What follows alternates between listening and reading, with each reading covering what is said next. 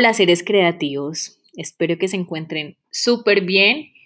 Hoy hablan con Marixa Duque, quiero extenderles un caluroso saludo y desearles que hayan tenido unos días de descanso súper divertidos.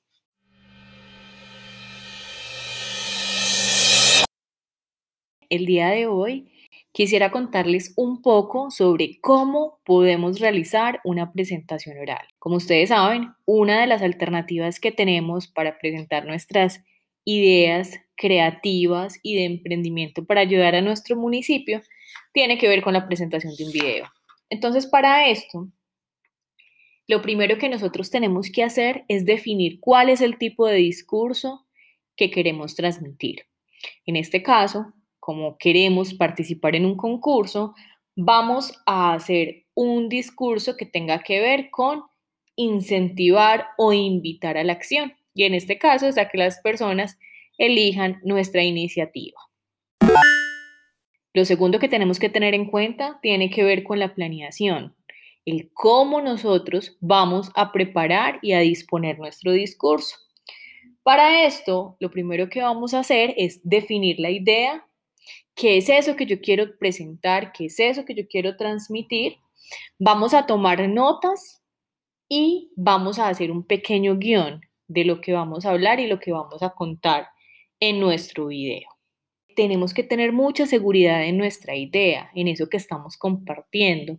Tenemos que partir del hecho de que nosotros somos los que conocemos sobre esa idea y no podemos sentir temor. Uno de los secretos para hacer un buen discurso en video tiene que ver con la seguridad. Es muy importante que además hablemos despacio, hagamos pausas y respiremos. Entonces, no se apresuren eh, a contar las ideas súper rápido. Recuerden que tenemos tres minutos para esta labor. El objetivo es que podamos transmitir el mensaje claramente y que se pueda identificar cuál es esa idea que nosotros queremos llevar a cabo. Algo que tenemos que eh, tener en cuenta durante el ejercicio que vayamos a hacer de presentación es de pronto tener cuidado con las muletillas, siempre hablar en un lenguaje inclusivo, en un lenguaje directo, en un lenguaje que sea afirmativo. Y siempre recuerden hacer pausas cuando se requieran. Algo que nosotros tenemos que también tener en cuenta es que cuando nosotros ya sintamos que vamos a terminar, debemos eh, de cierta manera como mostrarle a la gente que la presentación ya se va a terminar.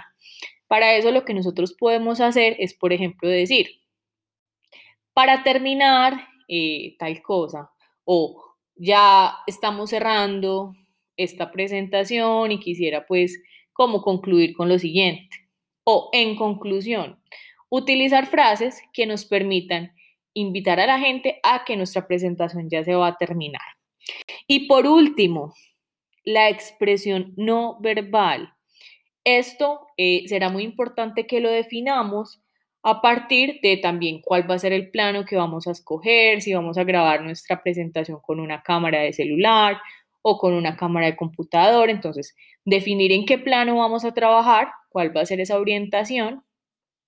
Y adicionalmente, tener en cuenta pues como cuál va a ser nuestra postura. La idea es que sea una postura cómoda, que podamos mirar siempre pues a la cámara, porque pues en este caso estamos tratando de comunicar una idea, tener cuidado con el uso de las manos, si las manos van a aparecer en el plano, pues mirar de qué modo las vamos a, manejar eh, y siempre tener un movimiento claro de las expresiones del rostro.